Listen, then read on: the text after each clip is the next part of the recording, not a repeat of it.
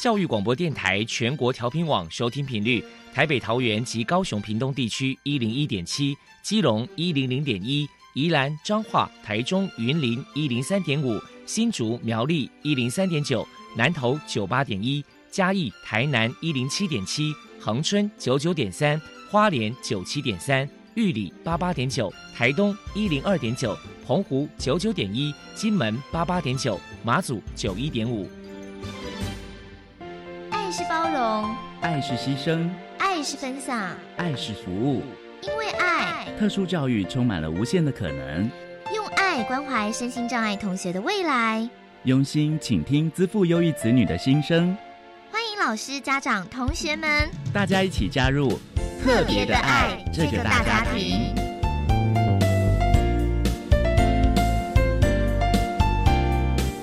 本节目由教育部学生事务及特殊教育司指导，国立教育广播电台监制，欢迎收听。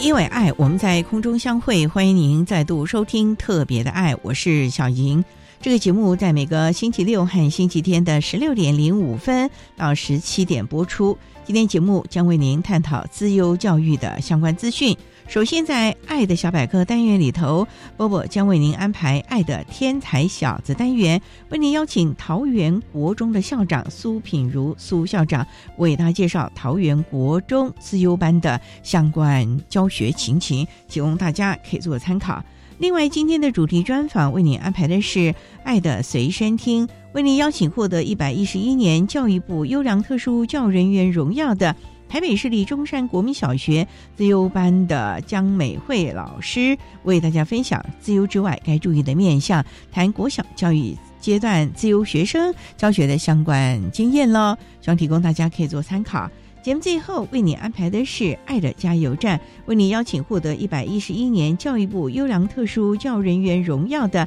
台北市立明伦高级中学美术自由班的温庆生老师，为大家加油打气了。好，那么开始为您进行今天特别的爱第一部分，由波波为大家安排《爱的天才小子》单元。爱的天才小子，您的子女是资优儿吗？您的学生是资优生吗？有关自优儿的鉴定方式与教养经验分享，教师资源、教学辅导系统，都在《爱的天才小子》。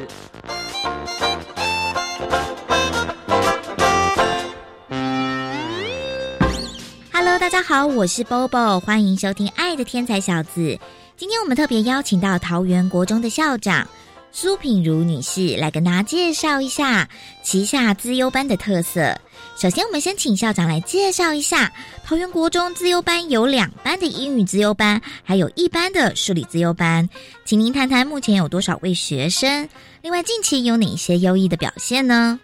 我们的小朋友呢，就是在近期的表现当中，哈，就是有许多同学都有顺利考上这个武林科学班。那以近三年来看，全数的孩子都在公立高中，这是都没有问题的。那他们的优秀表现，比如说刚刚所说的这个武林科学班的录取，然后或者是科展获得极佳的成绩，哈，也比如说有在第六十一届获得第一名，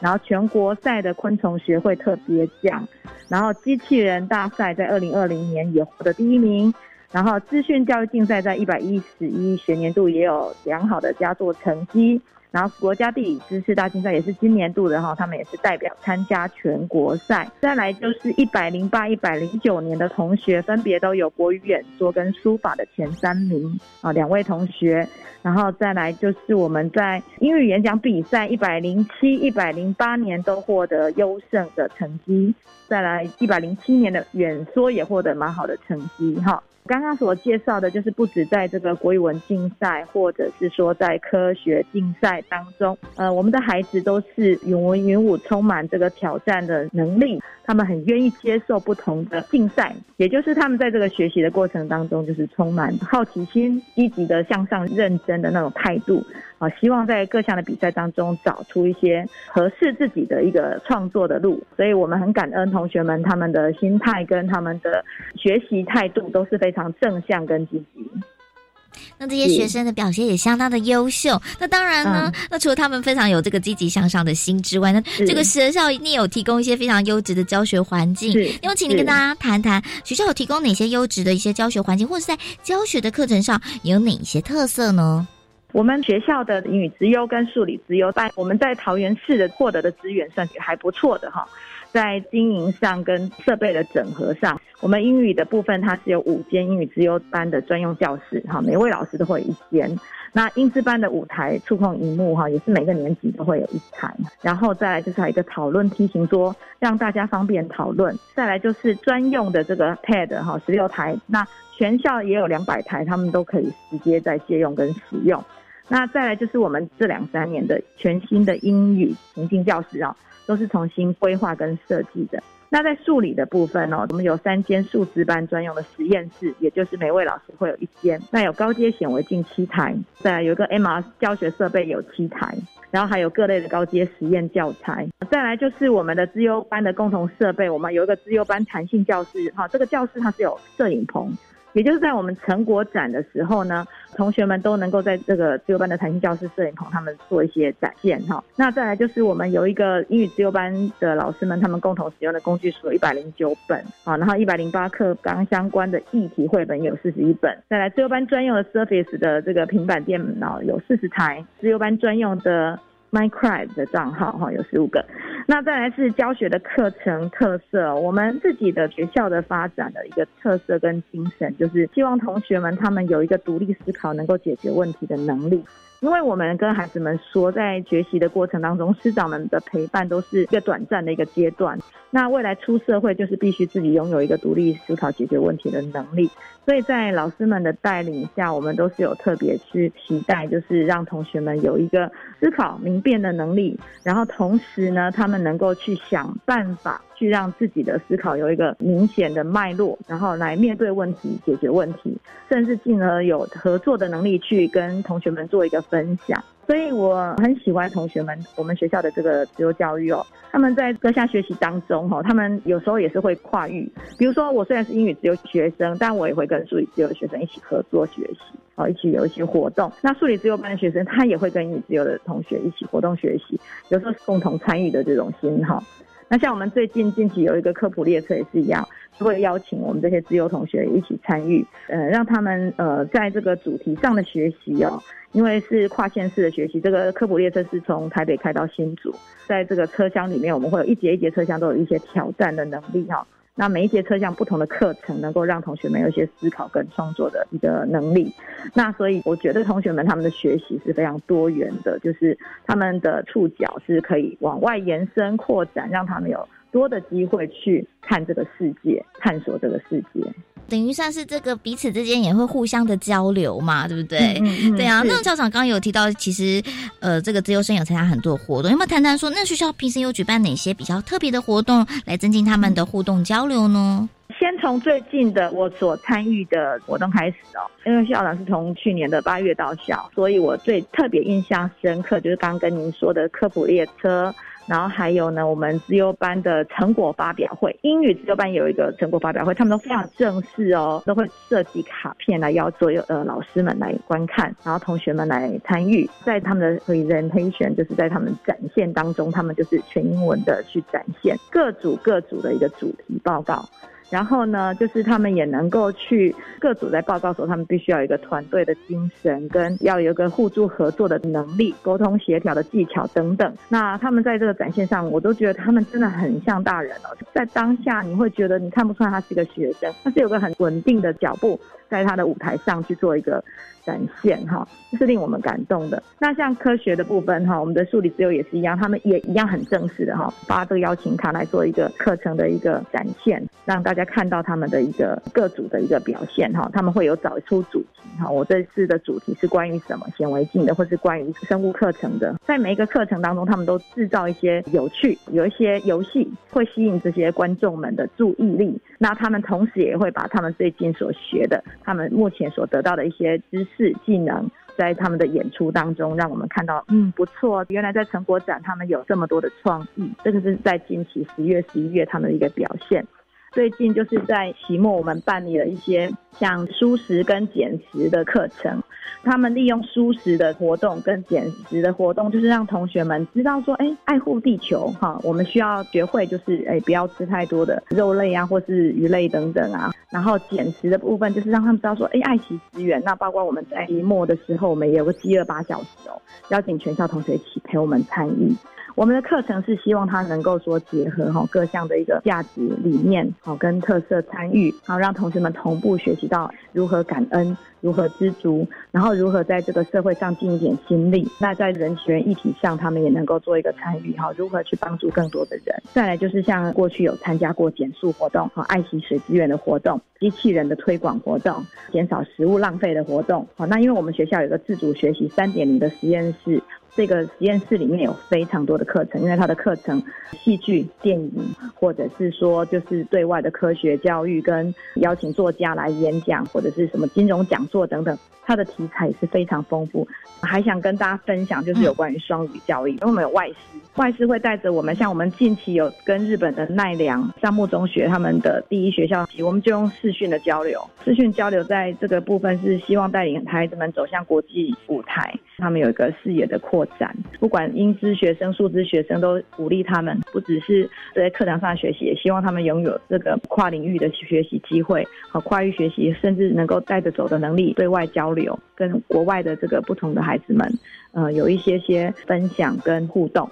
等于是也增加他们一些国际观的那种感觉，对不对了？那再来请教一下苏校长，就是说，那不晓得针对这个资优班学校，在未来可能有哪些计划呢？我们的课程的部分有一些国际新闻哈，比如说在创意行动的挑战、英语戏剧啦，啊，或者是软体基本功，还有像自然探究、校园有爱无爱，好，有一些创作课程，也会有一些像文创创意关闯关的活动，然后进阶数理、进阶自然的课程，再来就是也会让他们有机会去学习哦，科技遇到人性啊，多元文化啊。然后自然探究，希望他们能够走出自己的舒适圈哈，就是尝试一下双语的跨域课程哈，也会有一些双语烘焙啦、双语的自然探究啦，然后双语汉学 P 图的动画加工啊，类似这样子一些不同的创意。那目前我们一百一年度也申请数理充实方案计划哈，这个方案计划我们希望就是借由跨校，其实这几年也有跟像建国国中啊、文昌国中做一些跨校交流。有时候有一些些成果发表，我们会跟他们一起办理，让两校、三校的交流，看到别人不同的一个特色，那进而学习跟思考，我们是不是要做一个创新？类似这些活动跟课程，老师们的准备跟思考方向，老师们都是呃，我目前所知道，他们都是以创意的方式，希望带给孩子们在多元的学习当中，哈，更广的、广泛的去。嗯，熟悉这个社会，然后能把他们所学应用在这个社会上。非常谢谢桃园国中的校长苏品如女士接受我们的访问。现在我们就把节目现场交还给主持人小莹。谢谢桃园国中的苏品如校长以及波波为大家介绍了桃园国中自优班教学的情形，希望提供大家可以做参考。您现在所收听的节目是国立教育广播电台特别的爱，这个节目是在每个星期六还有星期天的十六点零五分到十七点播出。接下来为您进行今天的主题专访，今天的主题专访为您安排的是《爱的随身听》。为您邀请获得一百一十一年教育部优良特殊教人员荣耀的台北市立中山国民小学自由班的江美惠老师，为大家分享自由教育该注意的面向，谈在国小教育阶段自由学生教学要着重的面向了。好，那么开始为您进行今天特别的爱的主题专访，《爱的随身听》。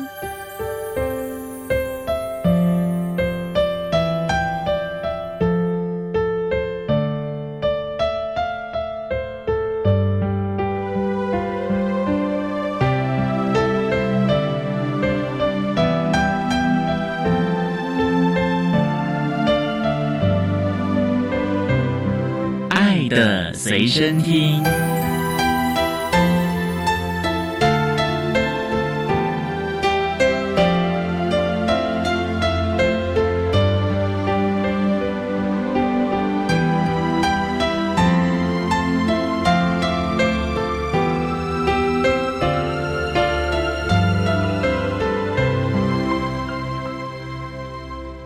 大家邀请获得一百一十一年教育部优良特殊教育人员荣耀的台北市立中山国民小学自由班的老师江美惠江老师，老师您好，大家好。今天啊，特别邀请老师为大家分享资优之外该注意的面向，谈国小教育阶段资优学生教学的经验。首先呢，想请教台北市立中山国民小学是在台北什么地方啊？我们在台北市的中山区，就在捷运中山国小站、民权东路跟林森北路交叉口，有空欢迎大家来。所以你们是在林森北路上吗？大门是在民权东路上。这个学校很有名哎，在特殊教育是台北市的重点学校喽。对对对，我们学校的特殊教育有集中式的特教班、生障资源班，还有资优资源班。这三个特殊教育类别的学生加起来，有时候是别的一所学校的学生数，所以人家就会说：“哎，你们是中山特殊学校吗？”我说：“不是，不是，我们是中山国民小学。”所以你们招收的特教生非常多哦。我们的班别多，所以学生也会多。那现在整个中山国小大概有多少个班级，多少学生啊？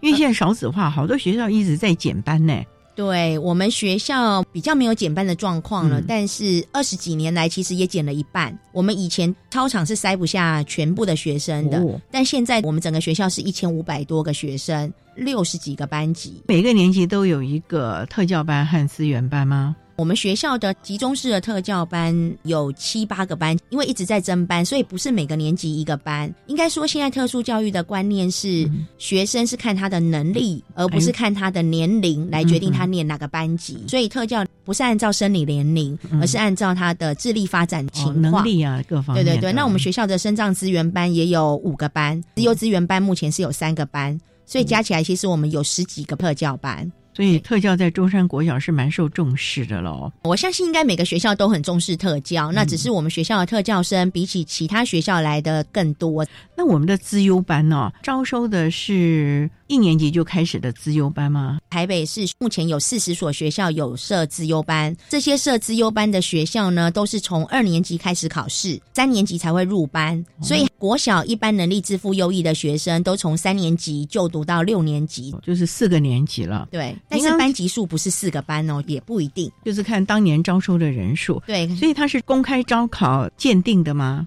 对，每年大概九月底的时候，台北市的每一所学校都会收到公文，就会说今年资优教育鉴定要开始了，欢迎大家报名。家长可以自己报名，老师也会推荐报名，就是有各种不同的管道。今年是。直接用网站报名的方式，所以家长报名是比较简易也比较方便的，手边有载具就可以直接报名。每年报名的人数多不多啊？应该不少，因为每一所学校大概都有几百位的学生会报名。那么多，因为全台北市有几百所学校，但是设有自优班的是四十所，所以要报名的都是到自己的区域学校去报名。譬如说中山区没有设自优班的学校，他就会就近在中山区有设自优班的学校报名。所以他还是有学区的限制喽。会有学区的限制，但是有时候会看父母的工作地点。比如说父母是在内湖区工作，那他也是可以报名内湖区的学校。所以也是有一些变通的方法的啦。对对对。不过最重要的还是公平公正的原则了啊。好，对对。稍待，我们再请获得一百一十一年教育部优良特殊教育人员荣耀的台北市立中山国民小学自由班的老师江美惠江老师，再为大家分享国小教育阶段自由学生教学的相关经验喽。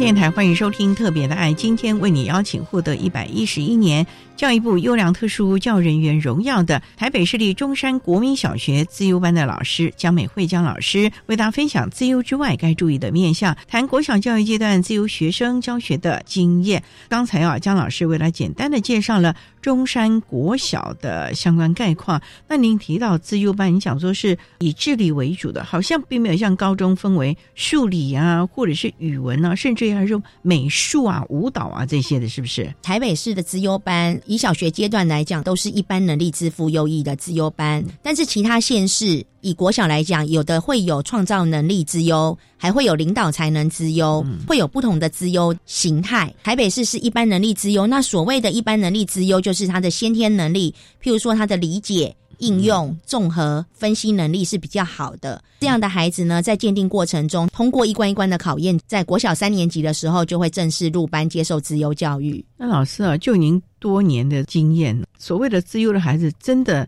理解力或者是反应力，真的比一般的孩子快速多吗？真的快很多。其实很好玩的一件事就是，教资优生教久了之后，资优班的老师也会显得很。急性子哦，急 性哎，对，因为资优生有所谓的过度激动特质，譬如说他们有智能上面的过度激动。如果现在他不知道答案，他会想马上知道答案，他会有想象过度激动，他会有很多情绪过度激动。所以我们常常在讲资优 gifted，他是老天送给他一个很棒的礼物，但在给他这么好的礼物之下，他还是会拿到一些不是那么美好的礼物，譬如说他们的情绪会比别人。特别来的敏感，所以老师就要特别照顾他情绪敏感或者他有偶像包袱的这一块。那老师，你从事特殊教育待多久了？其实我担任老师已经二十三年，当初就是主修资优特教吗？我那时候主修的会有生障教育跟资优教育。那后来就一头栽进了资优了。呃，后来分发到台北市的时候，因为其实我自己是一路成功经验上来的人，这样资优生吗？不算资优生，但是我自己是有成功经验上来的，所以我了解成功经验上来的小孩或是大人背后还是会有一些所谓的包袱，或者是有一些别人不知道的标记之后的影响。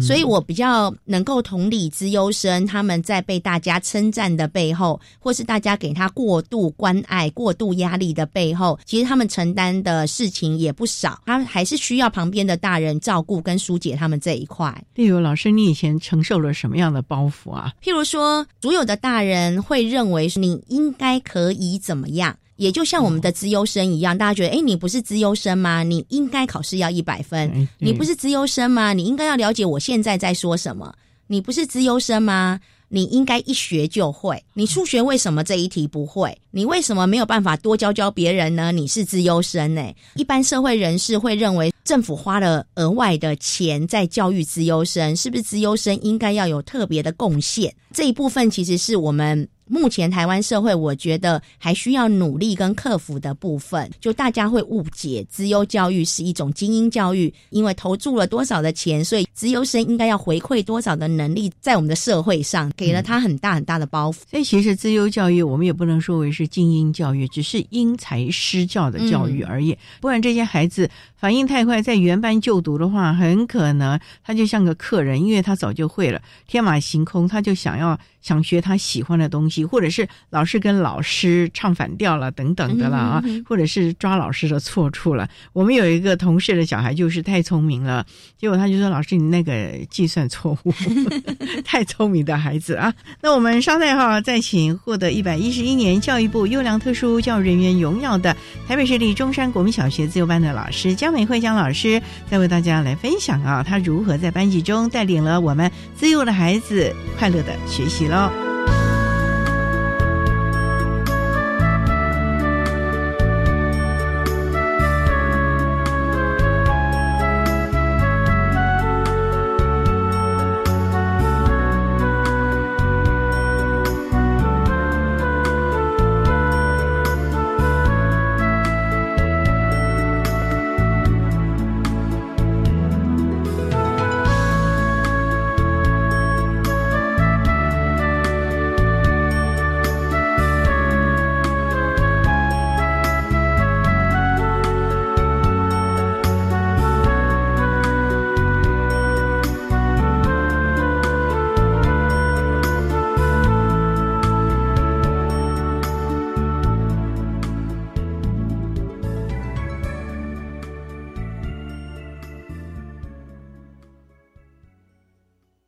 大家好，我是土豆人啊。不管是过去的台湾咸生甜，或者是用心听台湾，拢感谢听众朋友的支持甲鼓励。今麦土豆人伫每礼拜一到拜五下到时啊四点零五分制作主持新的节目，现在还不晚，欢迎大家做回收听。有时有阵下晡四点零五分，就谈今嘛，因为现在还不晚。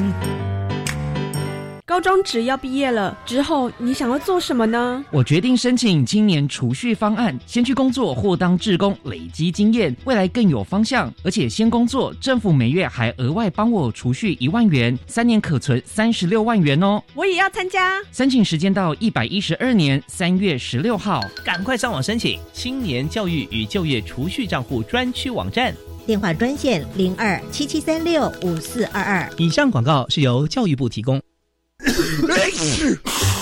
防范流感，大家要注意。肥皂勤洗手，有呼吸道不适症状应戴口罩。打喷嚏要用面纸或手帕遮住口鼻，或用衣袖代替。跟别人说话尽可能保持距离一公尺以上。有类流感症状应尽速就医，在家休息，不上班不上课哦。防治做得好，流感不打扰。以上广告是由疾病管制署提供。管那么的水，落嘎西木啊！大家好，我们是欧开合唱团。您现在收听的是教育电台。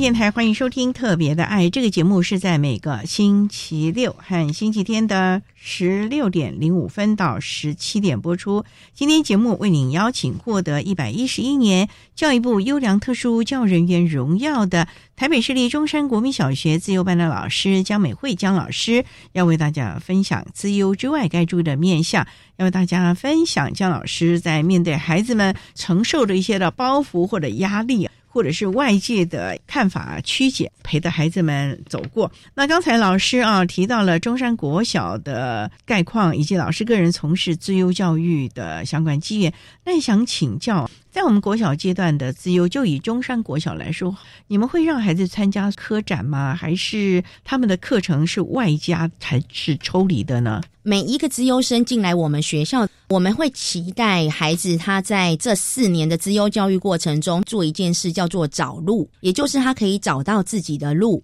并且为他人开路。那所谓找到自己的路，就是资优教育。我们会提供很多多元发展的机会，让他可以探索自己的兴趣。探索他的兴趣之后，我们会期待他的兴趣可以变成他的专长，并且他可以用他的兴趣跟他的专长来服务他人，所以他可以为别人开路。所以在课程当中，我们就会期待的是，孩子他多元发展之后，可以把自己的兴趣转为专长，他会很开心的在资优教育里面探。探索学习到很多他自己有兴趣的，其实很多偏食的孩子，就他可能喜欢数学方面，他喜欢的是艺术创作方面，他喜欢的是用歌唱来显现他所有学习的成果，这就是一种差异化教学区分性课程。所以我们会用不同的教学方式，还有不同的教学内容，来满足各种不同的一般能力自优生。那像中山国小，你们是集中在一起上课呢，还是另外再抽离出来？台北市的资优班都是资优资源班，平常他们都是在原班级上课，那某些时间他们再过来资优班上课。这样在原班就读代班的老师或者是他的同才会不会有压力了呢？尤其在这个孩子擅长的这个部分，如果孩子如果在语文方面很优秀，或者在数理啊。甚至于其他方面，那对其他孩子不是很大的压力了吗？应该也还好。我们现在每个普通班级里面都会有升障生，也会有资优生。吉安老师会有压力的。的部分是学生的输益性这么大，他该怎么样满足每个孩子不同的需求？嗯，但对于所有的孩子来讲，我们比较期待的是每一个孩子他可以尊重别的孩子的个别性，也就是只有孩子他会去尊重普通生还有特殊生他们的个别差异。一样的，我们也会期待普通生他也会尊重资优生的个别差异。所以，身为个管，我们是所有资优生的个管老师，我们就会常常到普通班去，然后我们会跟普通班的孩子多聊一聊这些资优生在班上有没有什么事情发生，有没有什么我们需要关注注意的地方，也会全班的同学一起聊，或是邀请他们一起来参加资优生所有的活动，也会让他们更认识资优教育。他们也会知道，原来资优生每次去上资优班的课不是去玩，他们也会有所谓的压力，他们也会需要我们帮忙。因为资优生回到班上之后，很多课程是没有进行到的，普通班的部分，所以其实我们也会希望说大家互相帮忙。所以其实普通班的孩子都是我们资优班孩子的天使，他们有时候回去就会提醒资优生说：“哎，你这个还没教哦，哎，老师刚才教了什么？”那你们常跑到他的原班去，那原班的老师会不会觉得你们怎么有点亲门踏户那种感觉？那很多老师会担心啊。那其他的孩子会不会觉得这老师来干嘛？又不是我的导师。其实还蛮好玩的，因为在我们学校，升障资源班的老师跟资优资源班的老师每天都会不停的，我们会说跑班，就是我们会不停的在普通班级跑来跑去。以普通班的级任老师来讲，他会觉得我们是伙伴，也就是他很开心班上有了。资优班老师跟增障班老师，老师不一定需要协助，但是我们有讨论的对象，所以我们就会一起讨论这样的情况发生的时候，对于普通班学生，我们可以怎么样去进行，或者是怎么样去处理这样的程序。所以老师多了一个可以讨论的伙伴，有时候大家会一起开心的笑，就是对于学生发生的状况，那有时候大家会一起吐一下苦水，那其实大家都是伙伴，还蛮开心的。所以我觉得中山国小的氛围很棒哦。所有的老师就跟一家人一样了，没有什么普教特教这样的分别咯，大家都是教育的好伙伴，目标对着我们的孩子，希望能够尽其所能的帮助所有的孩子在这个国小教育阶段好好的学习了。老师，您刚才也提到了说，我们这群孩子啊，他们出去跑班的时候回来还是需要同班同才的协助。那想请教，那他们去你们的班上到底要上什么东西了？怎么听起来好像压力挺大？不是在那里 额外的学一些比较深入的课程了呢？在民国八十几年之前，资优班是属于集中式的资优班，也就是一整个班级全部都是资优生。那时候的资优教育着重的是在于学生课业学业上面的发展。但是以现在来讲，资优教育里面有四个特殊需求领域，也就是我们会特别注重学生的独立研究、情谊发展、领导才能，还有创造能力。这四个是属于资优教育里面的特殊需求领域。孩子他本来也会有他想要追求的喜好，所以在我们学校的课程很像大学生在上课，也就是学生有必修课也有选修课。那他们的必修课我们全部都设为情谊发展课程，也就是他们的情绪，自优生的情绪是需要我们特别关注的，所以他们会觉察自己的情绪，觉察他人的情绪。所以情谊发展这个部分会被我们列为必修课。至于领导才能或者是创造能力，这就会变成我们的选修课。还有一般的专长，譬如说数学、自然。语文这也会是选修课，因为每个孩子期待想要上的科目会不一样。再来的话是研究课，研究课的部分也会是我们的必修课，所以情谊发展跟独立研究会是我们的必修课。其实蛮多元的，重点让孩子有多元的选择，可是又有一些的制约，就是你必须来怎么样怎么样了。对，好，那我们稍待啊，再请获得一百一十一年教育部优良特殊教育人员荣耀的台北市立中山国民小学自由班的老师江美惠江老师，再为大家分享，在国小教育阶段自由学生呢，老师该注意一些什么样的面向喽。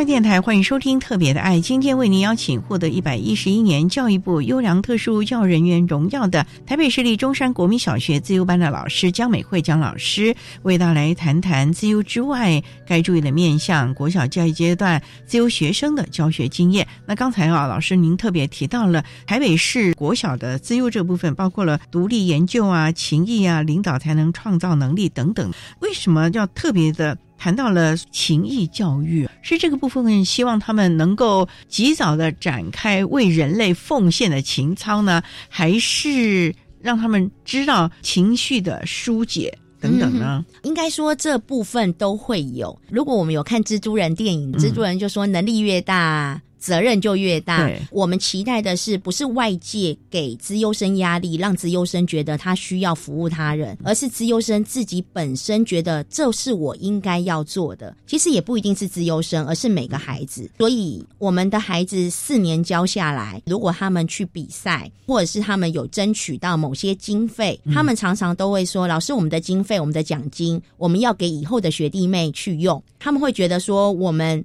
得到的不应该只用在我们身上，我们期待的是以后学弟妹可以去用，所以他们有时候说，哎，要吹冷气了，冷气的费用可不可以我们这些学长姐资助他们，或是以后有什么样的活动我们来出钱，甚至他们有很多要去服务弱势的活动，他们就说，老师，那这服务弱势的活动，我们这一笔费用会放在这边。那其实我们期待的都是孩子自动提出来，而不是我们老师在那边影射说，啊，你们这个钱是不是应该要拿出来啊？当他们主动提出来的时候，其实我们都会很开心。但我相信会觉得说，哎，奇怪，为什么孩子会有这样的想法，会想做这样的事情？因为我们的情谊发展课程里面有一个是跟大师学习的课程，孩子他就是依据自己的兴趣取向，他会自己写信问大师可不可以去访问您。孩子他就自己写信，那他必须要先充分了解这位大师，然后了解了之后，他会调查大师所有从小到大的发展过程，因为他想跟这个大师学习，所以他就会写了一封信。这个信里面就会描述到他为什么想要跟这位大师学习。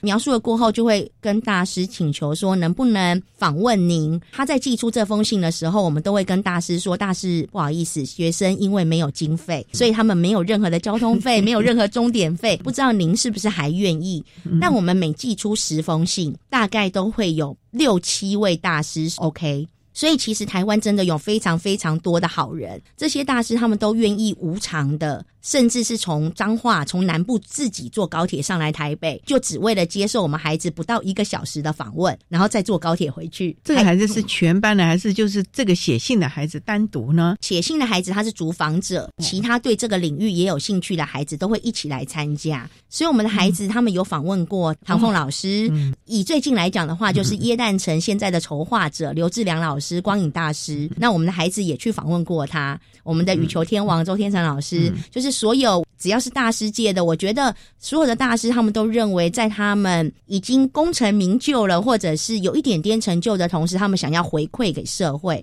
那我们孩子就会从大师身上学到，当我有一点点东西的时候，我不必等到自己功成名就，不必等到自己非常厉害，但是我就可以想想看，我可以怎么样把我的能力回馈给其他人。那他们在写完这一封信、访问完了之后，他们学到的最大的精神就来自于大师无私的奉献。所以我们才说，勿以善小而不为。当你有一点能力的时候，其实杯水车薪也可以帮助到，或者是提供很多人很棒的协助了。对对，其实不一定一定要功成名就了。不过最可爱的就是这群孩子们，他们是不是就像你讲的独立研究，他们自己就会去挖掘问题，挖掘他们喜欢的内容了呢？自优生有一个先天的特质，就是他们很喜欢。也不是说批评，而是会去找到别人不好的地方，他们会去找到别人，或者挑别人的毛病。所以呢，他们在研究的过程当中，他们就很会找问题。譬如说，他们会觉得说：“哎，我们的社区现在这样子的发展，哪边不够好？这个不够好的部分，他想让它更好，就会变成他研究的主题。那我可以发明什么让它更好，或是我可以做什么样的社会行动让它更好？所以，我们的孩子他会有很多不同的研究的面向，主要都在解决问题。那这些研究的面。面向是老师提供，还是你们平常就让他们广纳百川，找寻不同的问题，然后给他们很大的空间，不一定一定要限制课本的知识，他可以天马行空，只要他有兴趣，在他能力所及的呢？就是后者，就是只要他有兴趣，他都可以做。但对资优班老师来讲，就会面临到一个很大的压力，就是哇，你要研究量子电脑，量子电脑是什么？老师也不太熟悉。好，没关系。通常资优班老师会有一个很强大的能力，就是我们就像媒人婆一样，我们就会这个孩子做量子电脑的研究，那我们就去找物理界的专家帮你媒合。资优班老师会引导你怎么样做研究。但是研究本身的内容，如果说不熟悉的话，我们就要去问专家、问名人，所以我们就会陪着他一起去找。反正你以前也有寻找大师的经验，到六年级要做独立研究，那我们就继续找大师。大师会为你引导专业的部分，自优班老师会为你开导的是研究的部分。我这样听起来，我觉得自优班老师好难为哦。你们的压力是不是很大？第一个，不断的被学生推着走，不断的被学生拎着。要去探索你们过往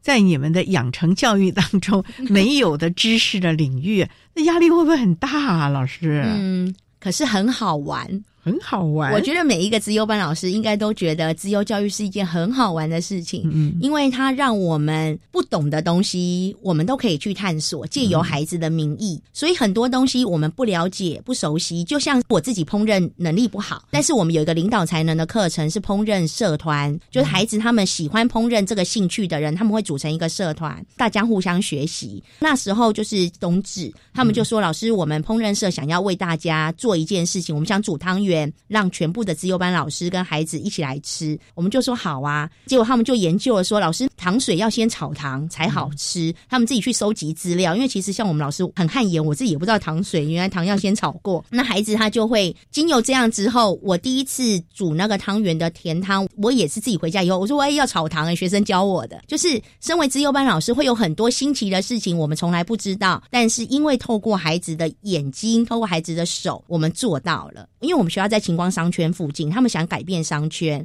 有时候我们大人做不到的事情，孩子做得到。也就是孩子他们亲自跟柯市长请愿，柯市长很喜欢孩子，柯市长看到了孩子之后，承诺孩子说好，这个我们马上去处理。然后他就请都市发展局啊，请商业处啊，然后一起来看我们晴光商圈有哪些地方可以更好。透过孩子的眼睛，透过孩子的视角跟嘴巴，那很多我们大人做不到的事情。都做到了，真的很棒啊！从小就知道怎么来回馈社会。稍待，我们再请获得一百一十一年教育部优良特殊教育人员荣耀的台北市立中山国民小学自由班的老师江美惠江老师，再为大家分享国小教育阶段自由学生教学的相关经验喽。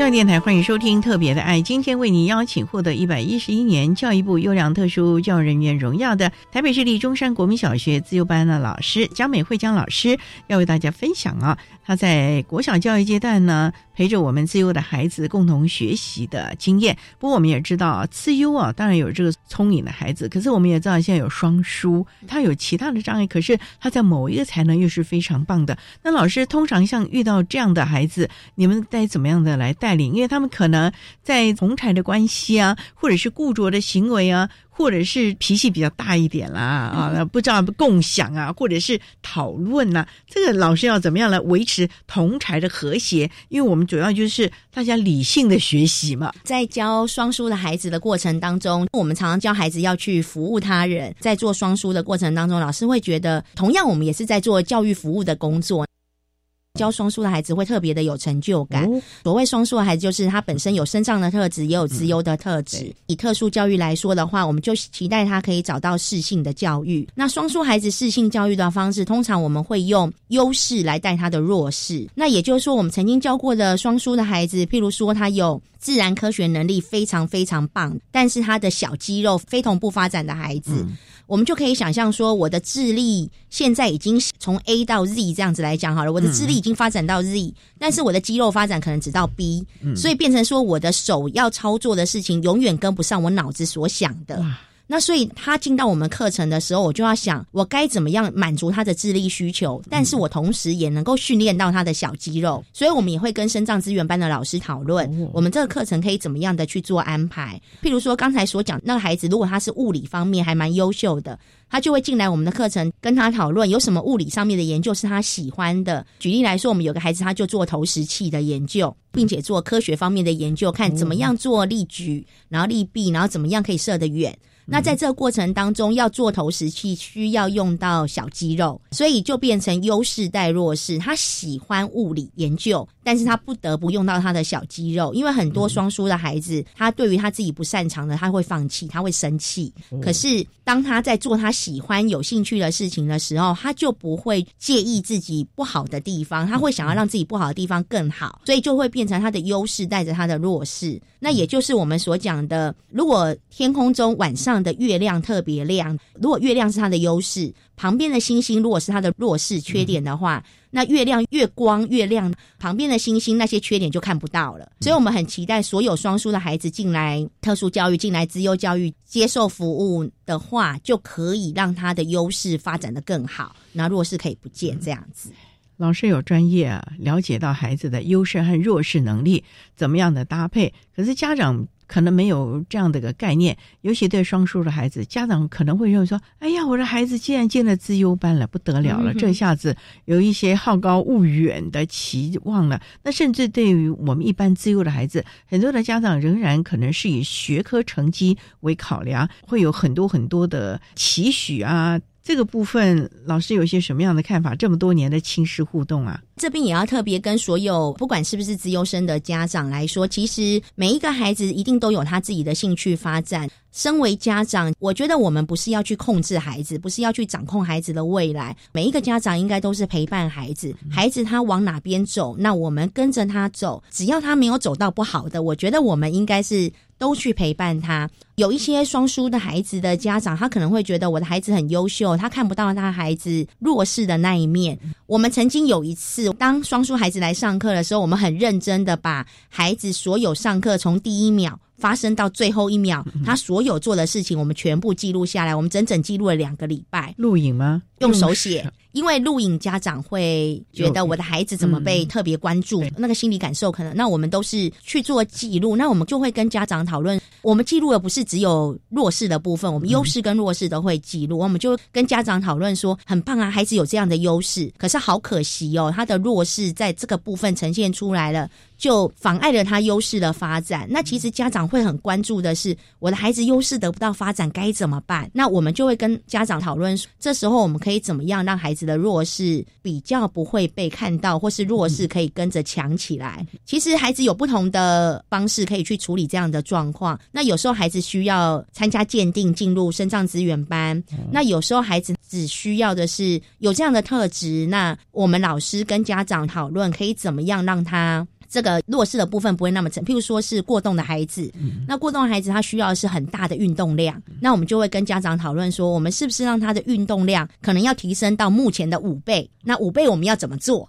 那每天早上来，我们要跑几圈操场。那下课时间，我们要让他做什么事？家长他也会希望自己的孩子优势得到发展，他就会帮孩子去买智能的手表，然后看他每天的步数、每天的运动量、卡路里消耗的多不多。那所以家长他的面向是为了让我的孩子好，老师也是嘛，大家都是共同是孩子的伙伴。那我们期待让孩子更好，所以为了让孩子更好，他优势可以被发展，我们可以怎么样去协助他？我相信每个家长都爱自己的孩子，所以他们也会愿。意这样做，所以啊，不要过高的期望，应该要适当的期望。其实不光是家长，我觉得社会人士，甚至于学校其他的老师，可能也应该要注意到这个面向。甚至我觉得亲朋好友吧，因为有的时候家庭聚会的时候，最怕是亲朋好友开始询问了，或者是好奇。我觉得这对孩子应该是有一个不小的压力了。嗯，我常常跟资优生的家长，或者是跟资优生讲说，当人家跟你讲说你不是资优生吗？你不是应该怎样怎样吗？我都会跟他们讲说，其实我们应该要跟身旁的人澄清的是，所有资优生都跟身障生一样，他们都是属于特殊教育里面的一环。那所有特殊教育里面一环的人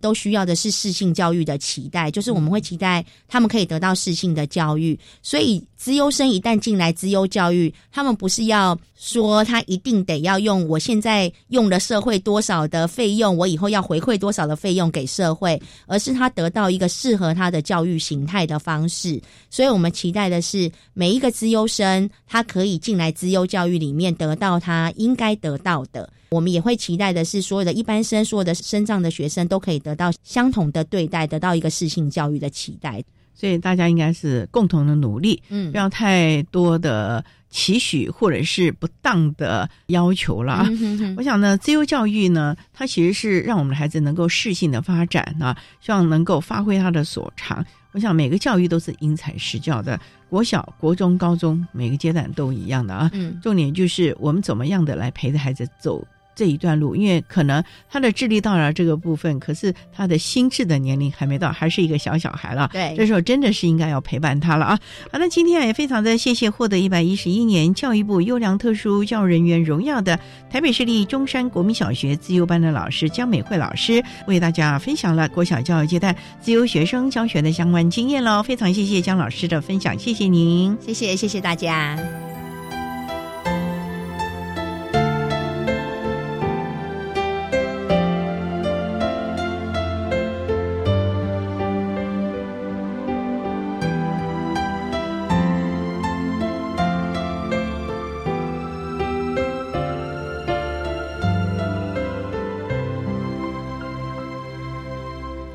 谢获得一百一十一年教育部优良特殊教育人员荣耀的台北市立中山国民小学自优班的江美惠老师，为大家分享了国小教育阶段自由学生教学的相关经验，希望提供大家可以做参考喽。您现在所收听的节目是国立教育广播电台特别的爱节目，最后为你安排的是爱的加油站，为您邀请获得一百一十一年教育部优良特殊教育人员荣耀的台北市立明伦高级中学美术自由班的温庆生老师，为大家加油打气喽！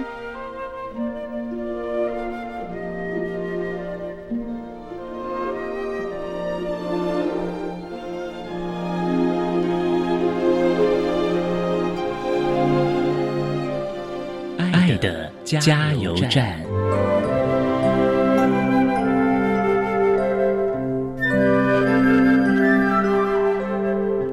各位听众，大家好，我是一一一年度教育部优良特殊教育人员，目前任教于台北市立明伦高中美术之优班的老师温庆生。针对高中艺术教育的教学，我提供几个建议给大家参考。第一个是包容差异，因为美术班的学生。他们是单科之优、单项之优，他不是全面之优。有的学生学科很好，的学科不好，大家呢要多包容心去看待，家长要多元鼓励，老师千万不要灰心，要看重每个人的优势，鼓励每个人发挥他独特的特点。二，尊重选择，尽量鼓励学生找到自己学习以及未来人生的目标。我们再从旁边呢，适时的协助引导，让小孩子走自己未来的人生，而大人是在旁边陪伴。千万不要替小孩子决定未来明确的人生。我倒觉得不明确也是他更大的弹性。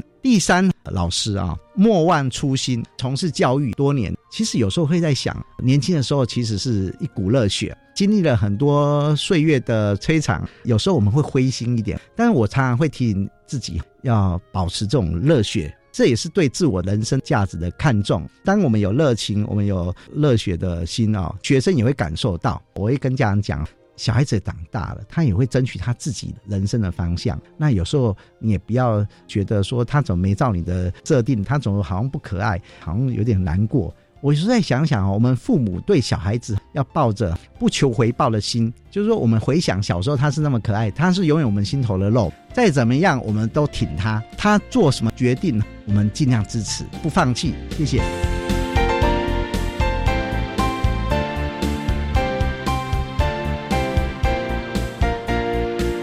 节目就为您进行到这儿了，感谢你的收听。在明天节目中，为你邀请获得一百一十一年教育部优良特殊教人员荣耀的台北市立明伦高级中学美术自优班的温庆生老师，为大家分享优秀能力的寻溯，谈高中教育阶段自优学生教学以及辅导的相关经验，希望大家可以做个参考了。感谢您的收听，也欢迎您在明天十六点零五分再度收听《特别的爱》，我们明天见了，拜拜。